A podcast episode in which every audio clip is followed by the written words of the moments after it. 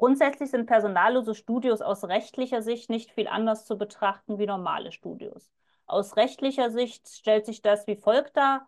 Wenn ich Menschen den Zugang zu meinem Studio ermögliche, eröffne ich aus juristischer Sicht eine Gefahrenquelle und mich trifft dann eine sogenannte Verkehrssicherungspflicht. Ohne Juristendeutsch ausgedrückt, ich bin dafür verantwortlich, als Studiobetreiber Gefahren bestmöglichst von meinen Mitgliedern fernzuhalten. Und dazu bin ich verpflichtet, ob ich nun Personal habe oder nicht.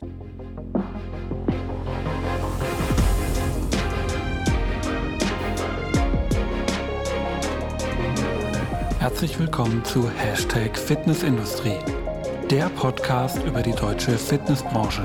Von und mit Andreas Bechler.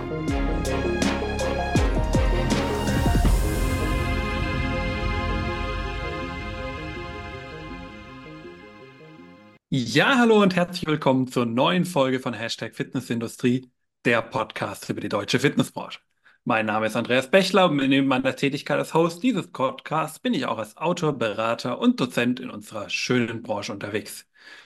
Ja, in der letzten Folge habe ich ja mit dem Frank Böhme über das spannende Thema personallose Studios gesprochen und wie man diese umsetzen kann und natürlich insbesondere, wie auch Frank äh, sich gedenkt, diese umzusetzen. Und da haben wir uns zum einen natürlich über die konzeptionellen Fragen unterhalten, ähm, haben aber auch schon gemerkt, ja, es gibt ja auch das ein oder andere rechtliche, was es dabei zu beachten gibt. Und das wollen wir natürlich auch in diesem Podcast nicht ignorieren. Jetzt ist natürlich der Frank kein Anwalt, ich bin kein Anwalt. Da muss ich mir das juristische Know-how natürlich anderweitig holen. Und wer diesen Podcast regelmäßig hört, weiß, auf wen ich da in der Regel immer zurückgreife, nämlich die liebe Julia Ruch von der Aktivkanzlei. Und die sitzt mir heute natürlich auch wieder gegenüber, wieder mal virtuell. Hallo Julia, schön, dass du heute wieder dabei bist.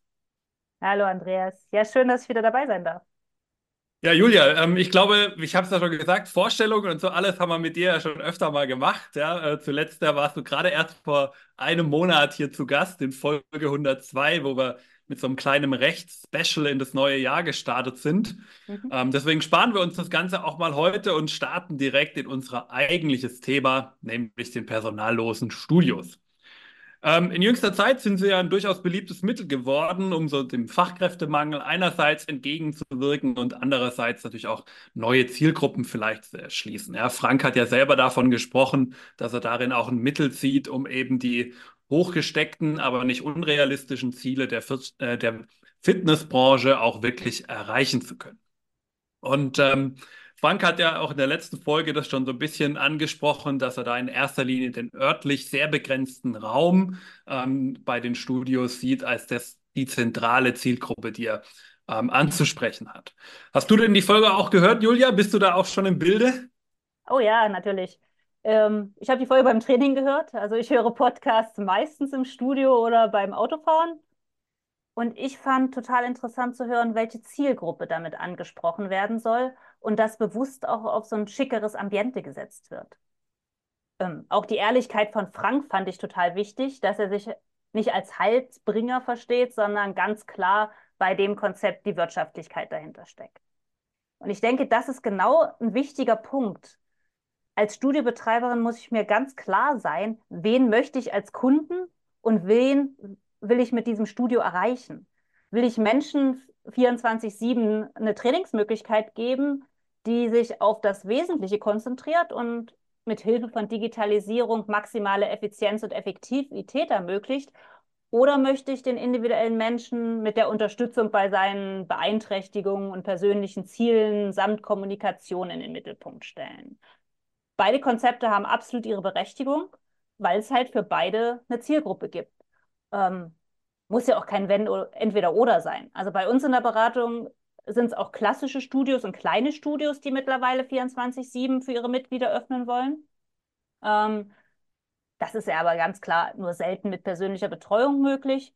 Und dann hat man zum einen den Regelbetrieb und die personallosen Zeiten. Und für die personallosen Zeiten stehen die Studios natürlich genau wie Frank vor der Frage, wie sichere ich das ab, wie sichere ich die Mitglieder ab, wie gewährleiste ich da die Sicherheit und dann kommen wir meistens zu dem Thema Videokameras und dann sind wir automatisch auch autom beim Datenschutz. Genau, da sprichst du ja auch schon die juristischen Themen an, die wir genau heute uns mal so ein bisschen näher beleuchten wollen oder die wir näher beleuchten wollen. Und ähm, du hast gerade schon so ein bisschen, ja, etwas die heikleren Felder, glaube ich, schon mal angesprochen. Also ähm, gerade im Kern würde ich mal sagen, ist es ja zum einen das Thema der Vertragsgestaltung, das Thema der Haftung und das Thema Datenschutz. Und da kommt ja auch dann das Thema Videoüberwachung mit rein.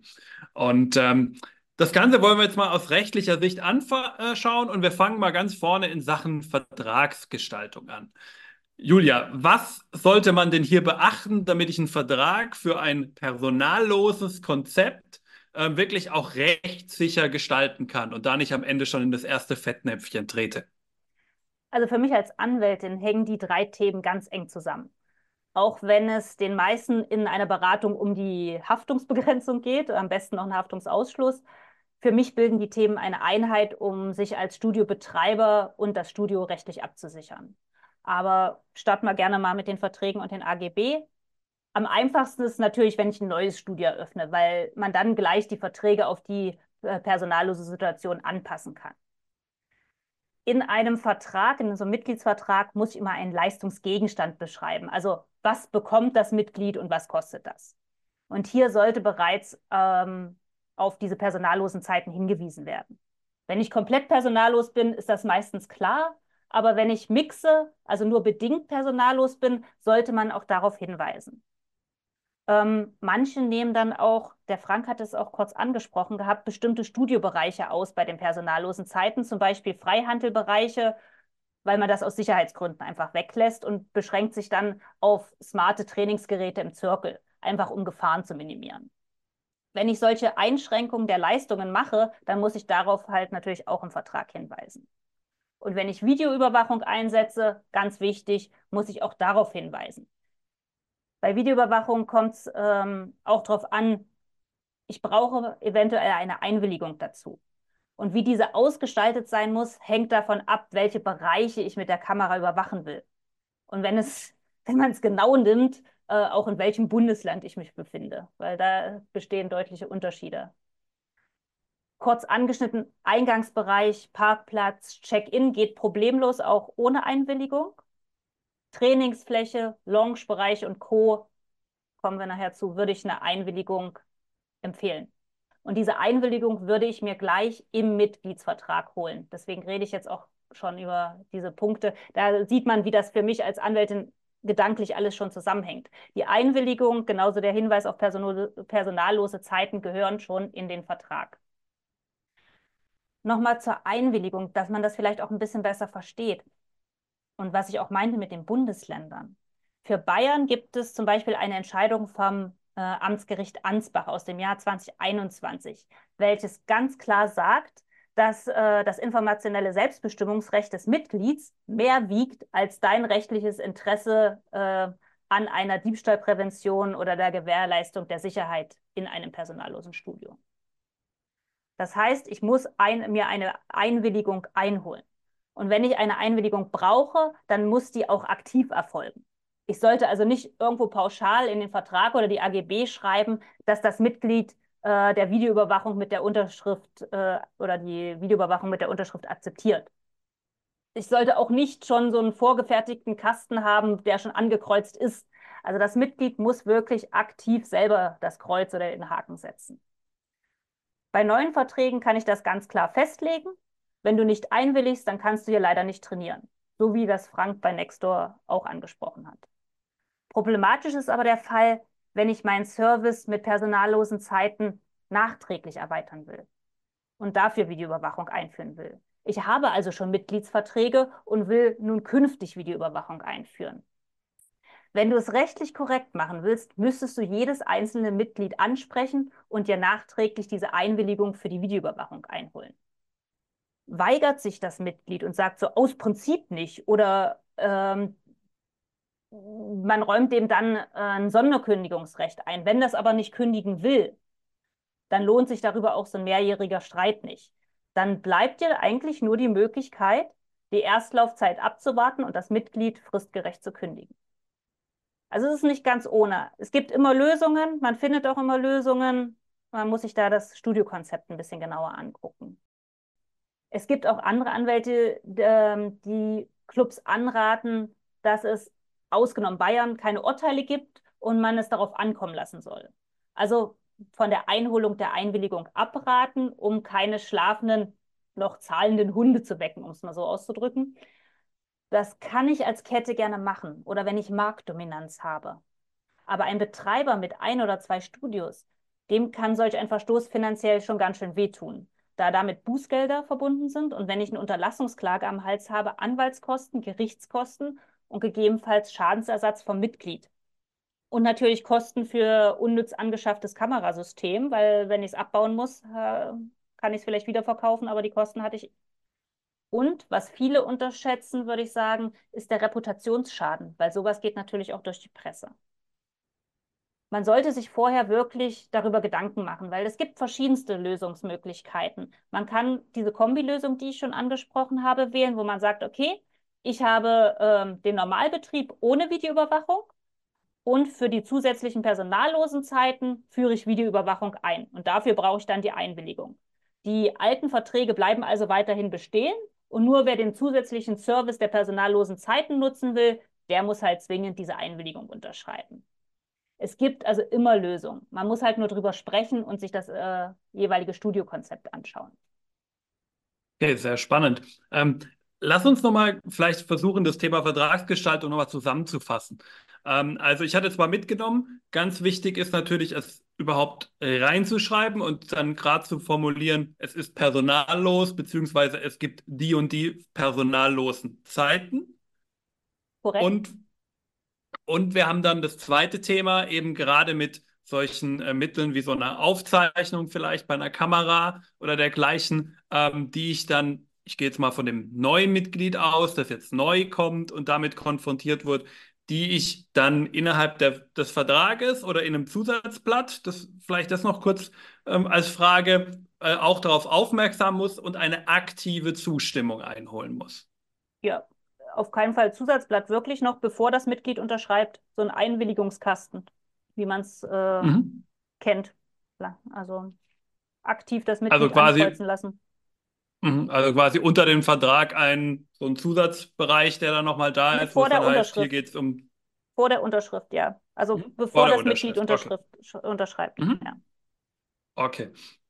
Das heißt, da sehen wir schon mal bei der Vertragsgestaltung dann schon mal sehr wichtig ähm, da auch darauf zu achten, dass man da schon diese ähm, ja, Feinheiten wäre fast untertrieben wahrscheinlich dafür, ähm, dass man die natürlich auch da nochmal beachtet und dann das schon am Anfang, schon bevor derjenige überhaupt Mitglied ist, erst gar nicht diesen ähm, ersten Fehler schon macht.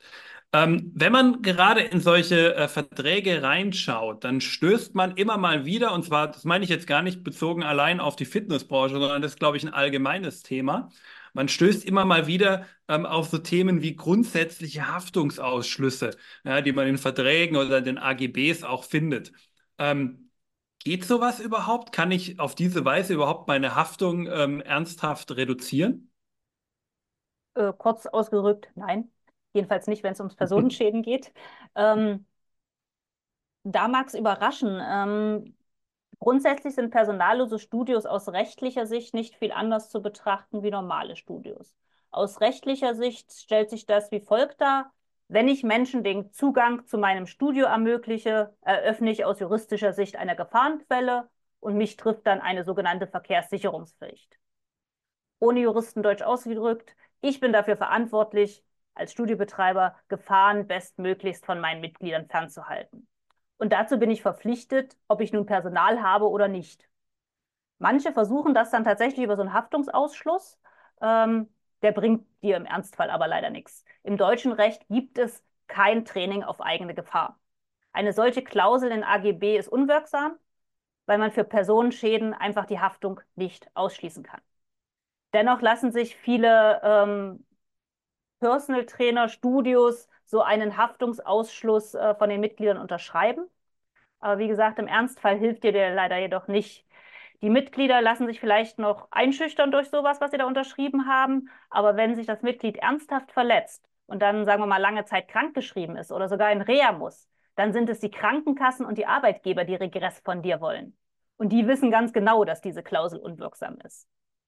Aber um ein bisschen Ruhe reinzubringen, wenn wir jetzt mal Minderjährige ausnehmen, haben wir erwachsene Menschen vor uns, erwachsene Mitglieder, die für ihre Handlungen auch selbst verantwortlich sind.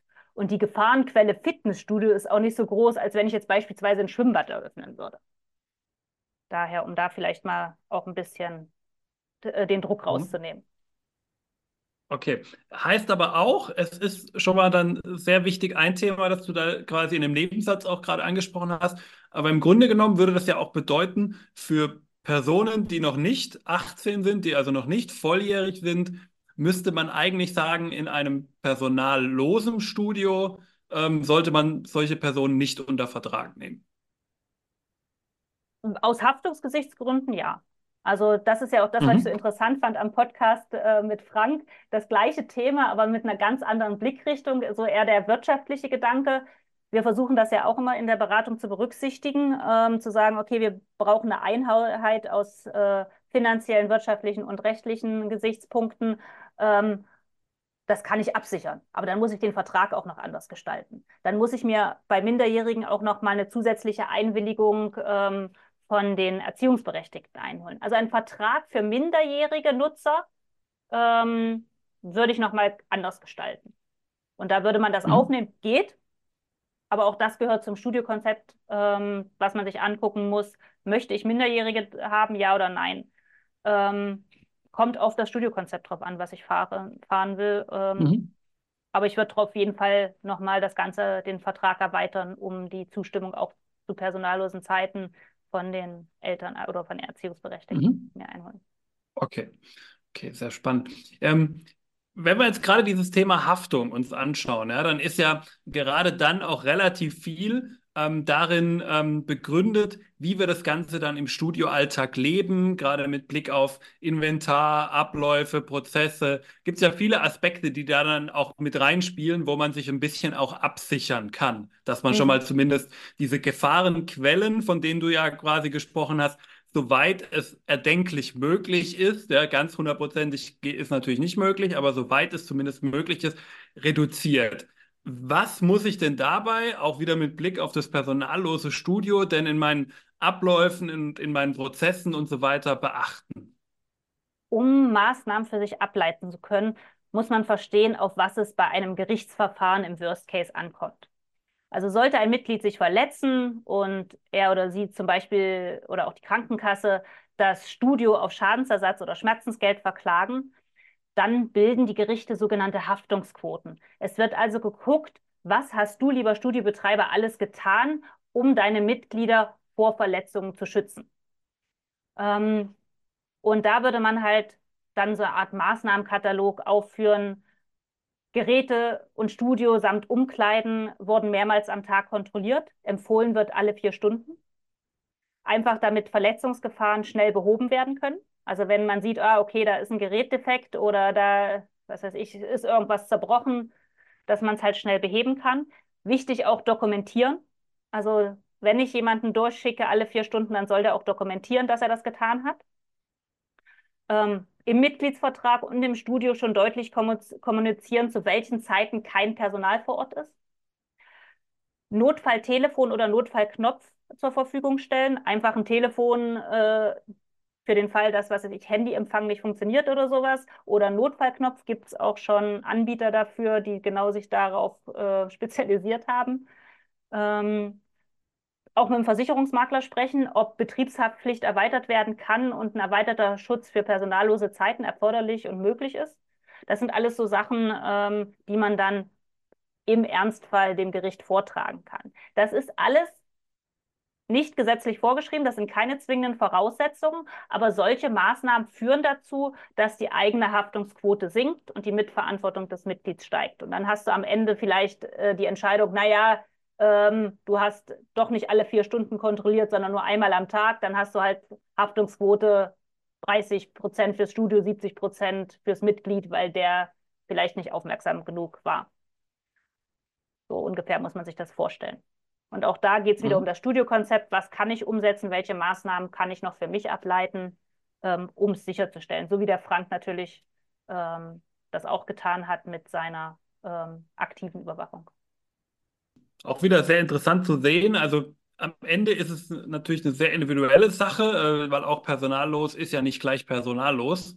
Äh, auch da haben wir ja wieder unterschiedliche Varianten. Deswegen äh, ganz interessant zu sehen. Du hast gerade schon das Thema Videoüberwachung angesprochen. Und ähm, bevor ich auch gleich nämlich noch auf das Beispiel von Frank, seiner Variante, die er da ja auch hat, äh, zu sprechen kommen würde, würde ich erstmal grundsätzlich dieses Thema gerne klären. Mhm. Ähm, du hast selbst da einen ganz spannenden Artikel geschrieben ähm, in der Body Life, wo du dich dazu geäußert hast und das Ganze mal eingeordnet hast. Ähm, wir sehen am Beispiel von Nextdoor, und ich glaube, da sind sie nicht die einzigen, dass so Videoüberwachung ja auch durchaus eingesetzt wird bereits.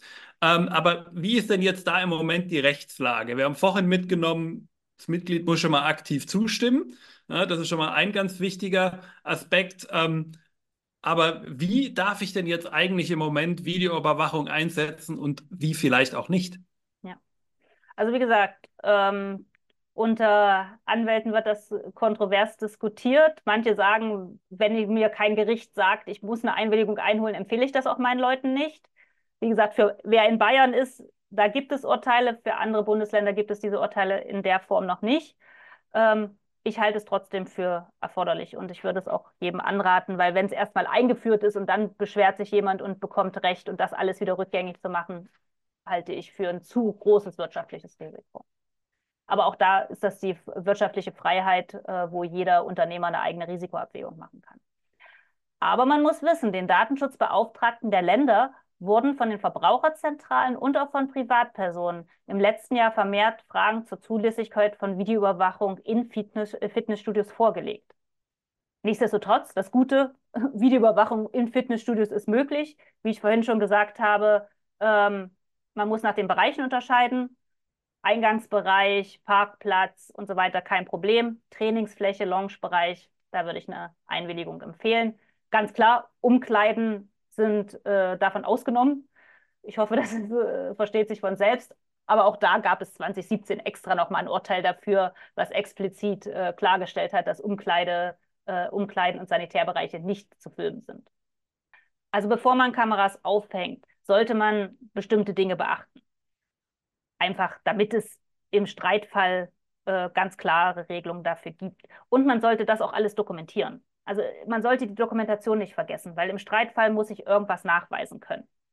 Und das geht natürlich am besten, wenn ich da eine ordentliche Dokumentation habe. Aber grundsätzlich brauche ich Hinweisschilder. Für jeden überwachten Bereich muss ein aussagekräftiges Hinweisschild auf Augenhöhe installiert werden. Das kann aus einem Text bestehen oder auch aus einem typischen Piktogramm, wo eine Kamera abgebildet ist. Darf auch nicht zu klein sein. Und auf dem Schilder muss vermerkt sein, wo ich mich weitergehend über die Datenverarbeitung informieren kann. Entweder als Link oder in Form eines QR-Codes, der dann auf diese Datenschutzinformation führt. Denn aufgrund der DSGVO habe ich erweiterte Informationspflichten. Ich muss meine Mitglieder äh, über die Videoüberwachung informieren und muss ihnen folgende weitere äh, Informationen zur Verfügung stellen. Name und Kontaktdaten des Verantwortlichen für Datenschutz im Studio, Verarbeitungszwecke, also warum werden die Aufnahmen gemacht. Und ein Punkt, der oft vergessen wird, ist die Rechtsgrundlage. Ähm, das ist meistens Artikel 6 ähm, Absatz 1 Buchstabe F DSGVO, nämlich dein berechtigtes Interesse ähm, als Studiobetreiber ähm, meistens ein Sicherheitsinteresse. Ich muss den ähm, Mitgliedern mitteilen, wie lange die Sachen gespeichert werden. Ich muss auch das, die Art des Kamerasystems mit, mitteilen, insbesondere wenn es cloud-basiert ist und nicht nur lediglich auf lokalen Servern gespeichert wird. Und ich muss auch noch die Betroffenenrechte mitteilen. Und am einfachsten ist es, diese Informationen in der Datenschutzinformation für die Datenverarbeitung während der Mitgliedschaft aufzunehmen. Alternativ kann man das auch als Aushang machen oder wie auch immer. Ähm, aber ich muss, wenn ich Digitalisierung einsetze, im Studio sowieso meine Mitglieder äh, informieren über die Datenschutzverarbeitung. Wir, viele kennen immer noch äh, die Datenschutzerklärung für die Webseite, vergessen aber die da zweite Datenschutzerklärung, die sogenannte Datensschutzinformation ähm, für die Mitglieder während des Vertrages. Also da muss ich informieren, welche Mitgliedersoftware setze ich ein, habe ich Videoüberwachung?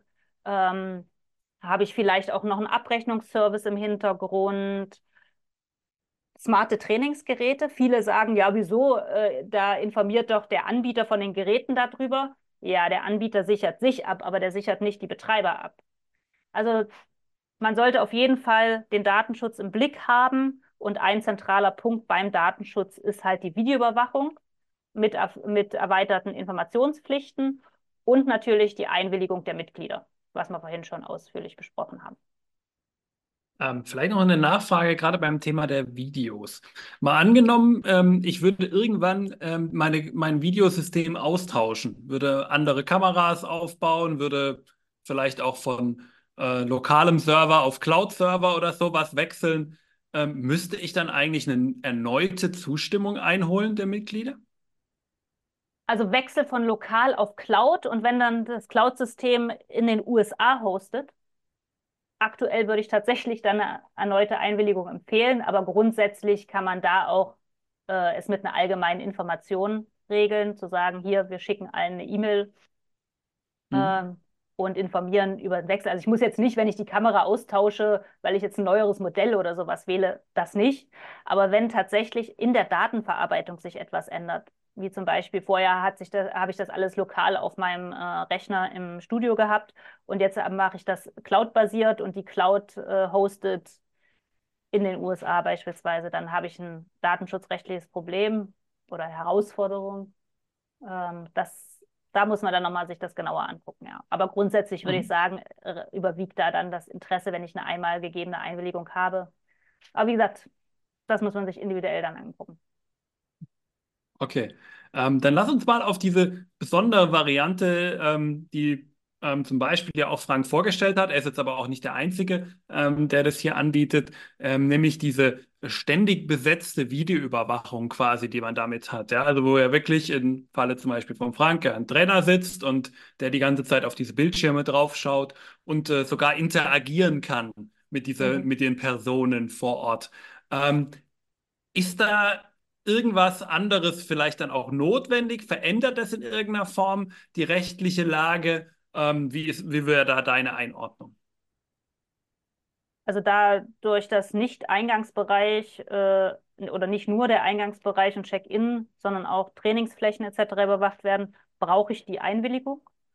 Ähm, mhm. Wenn aufgezeichnet wird, das vielleicht auch noch kurz zur Ergänzung, maximal 72 Stunden, danach muss es gelöscht werden. Ähm, das ist ganz klar entschieden worden. Also ich finde es total interessant und ich würde es mir gerne auf der FIBO auch mal angucken dann. Ich finde es ehrlich gesagt für mich persönlich ein bisschen spooky zu wissen, dass mich jemand ständig beim Training beobachten könnte, ohne dass ich das wahrnehmen kann. Denn wenn mich jemand beobachtet, sieht man die Person und kann sich entsprechend verhalten. Aber wenn es über eine Kamera läuft, ja klar, Service, mhm. Sicherheitsgedanken, ich habe das schon verstanden, aber es ist schon ein starker Eingriff in meine Privatsphäre. Ich bin da in meiner Freizeit. Und aktuell denke ich, dass man sich auch nicht so frei und ungezwungen verhält, wie man es sonst tun würde. Mhm.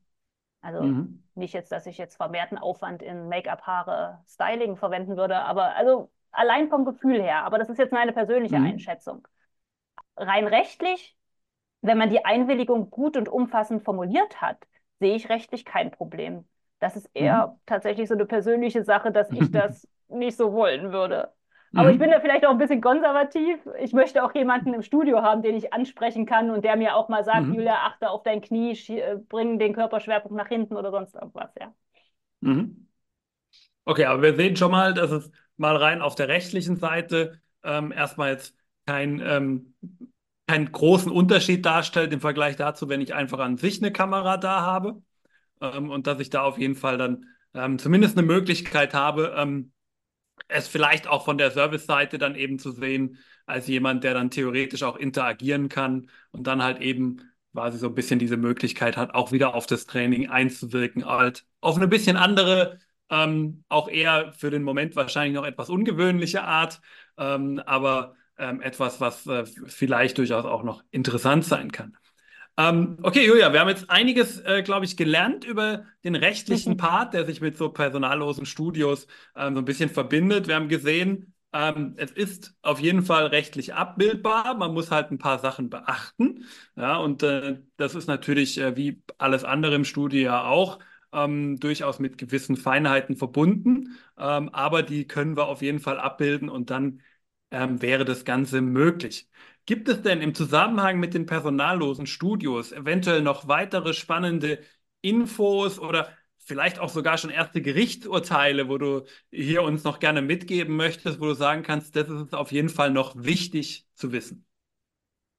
Also aktuelle Urteile fallen mir jetzt nicht ein äh, ad hoc. Was vielleicht noch interessant zu wissen ist, ähm, dass es auch für Fake-Kameras keine Ausnahmen gibt. Also die Gerichte haben auch für Fake-Kameras, also für Kameraattrappen entsch entschieden, dass dadurch ein Eindruck der Überwachung entsteht. Und daher wird auch durch funktionslose Geräte das Persönlichkeitsrecht des Mitglieds beeinträchtigt. Allerdings werden hier natürlich keine Daten verarbeitet, sodass auch keine Datenschutzgesetze Anwendung finden und damit unterliegen die Attrappen auch nicht der Kontrolle von irgendwelchen Datenschutzbehörden. Aber, und das, da muss man nur mal ganz kurz weiterdenken, das bedeutet im Umkehrschluss jedoch nicht, dass Fake-Kameras uneingeschränkt, äh, also uneingeschränkt eingesetzt werden dürfen. Im Fall von Persönlichkeitsrechtsverletzung könnte das Mitglied trotzdem zivilrechtliche Ansprüche, also zum Beispiel auf Unterlassung oder Schadensersatz, gegen dich als Studiebetreiber geltend machen. Und daher ist es ratsam, diese ganzen Vorgaben zum Datenschutz auch bei Attrappen zu erfüllen. Mhm. Das vielleicht doch so als Ergänzung. Mhm. Okay, sehr spannend, ja. Wir sehen auch schon, auch da wird sicherlich in der nächsten Zeit noch einiges passieren. Irgendwann wird es auch sicherlich die, das erste Gerichtsverfahren geben. Ähm, Ganz davor gefeit ist man ja äh, auch nie. Das werden wir auf jeden Fall noch äh, im, weiter im Blick behalten und dann bin ich gespannt, was wir da auch in Zukunft dann vielleicht nochmal zu besprechen haben. Ja, damit sind wir auch schon am Ende unseres Gesprächs angekommen. Vielen Dank natürlich an dich, liebe Julia, dass du uns mal wieder hier diese ganzen Infos geteilt hast und dem Zuhörer da sicherlich was mitgeben konntest. Wer gerne mit Julia ähm, die hier diskutierten Punkte nochmal besprechen möchte, der kann das natürlich gerne tun. Wie immer findest du die Kontaktdaten zu ihr in den Show Notes. Also gerne da einfach mal den Kontakt aufbauen und deine rechtlichen Fragen nicht, zu, nicht nur zu dem heutigen Thema, sondern natürlich auch zu allen anderen rechtlichen Fragestellen rund um Fitnessstudios ähm, kannst du da Julia gerne ansprechen. Und auch noch ein paar andere Themen im Sportbereich.